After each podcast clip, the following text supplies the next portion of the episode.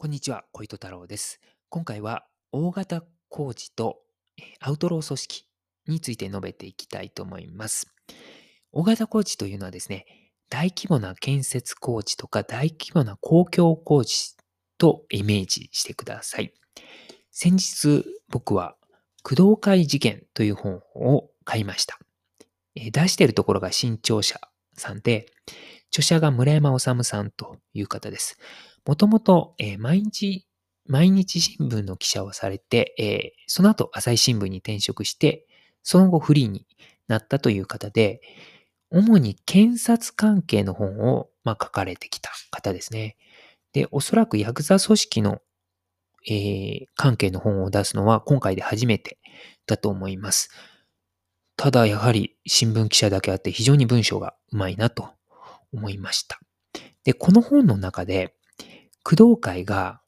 まあ、長年地元の福岡県北九州市で行われた大型工事に食い込んで、その工事費の、まあ、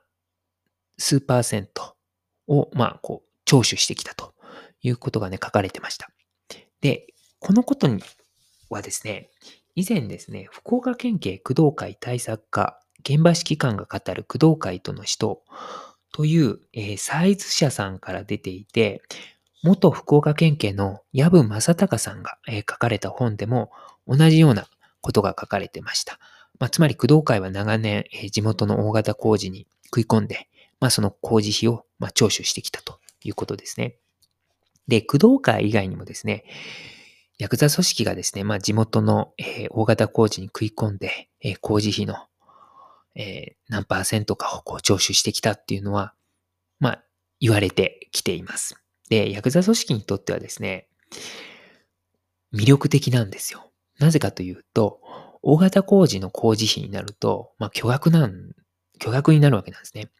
で、例えば50億の工事費だったとしましょう。で、その1%を、まあ、徴収したとすると、50億の1%なんで、5000万。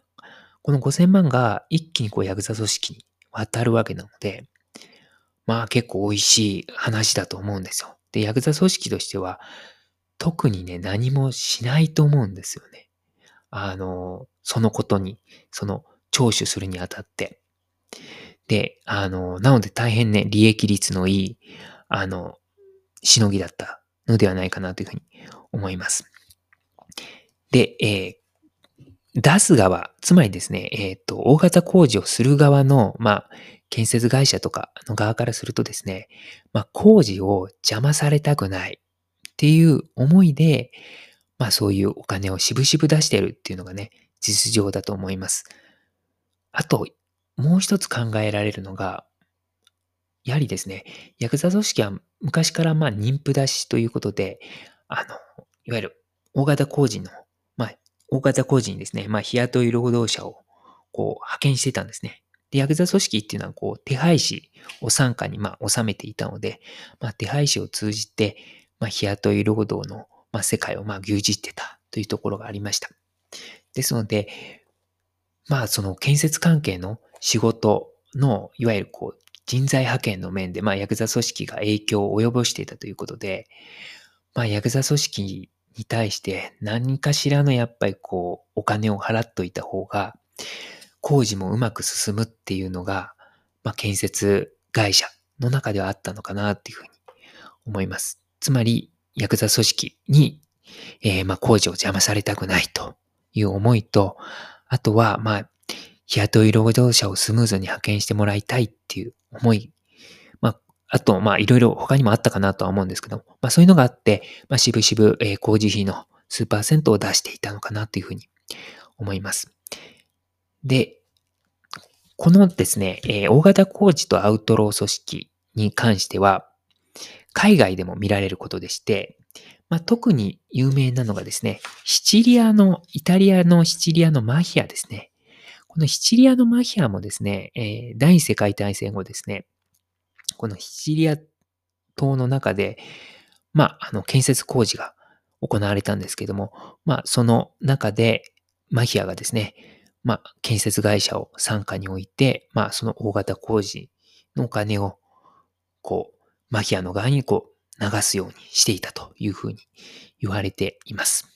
まあ、そのことが、えー、書かれているのが、このシチリアマフィアの世界という、えー、講談社学術学術文庫から出ていてですね、藤沢、えー、ふさとしさんというね、方が書かれている本で、えー、そういう記述があります。あの、昔ですね、あの、ザ・ソプラノズでしたかな？あの、ソプラノズっていう、あの、イタリアの、アメリカの方のイタリア系マフィアが描かれた、あの、ドラマがあったんですね。アメリカのドラマなんですけども。そこでもですね、いわゆるニュージャージーとか、ニューヨークのマフィアが、あの、大型工事にこう食い込んで、なんかお金をですね、なんかこう、かすめ取ってるみたいなことが描かれていたので、まあ、イタリア系のマフィアと、いわゆるその、公共工事含めた、まあ、建設関係の工事ですよね。とのやっぱ癒着ってあるんだなっていうふうに、あの、まあ、ドラマを通じてなんですけど、思いました。で、他、ヨーロッパとかですね、あとオーストラリアとかはどうなってんのかなとか思うんですけれども、まあ、それはね、ちょっとまあ今後調べていければいいかなっていうふうに思ってます。ということで、えー、今日は大型コーチとアウトロー組織について話してみました。ありがとうございました。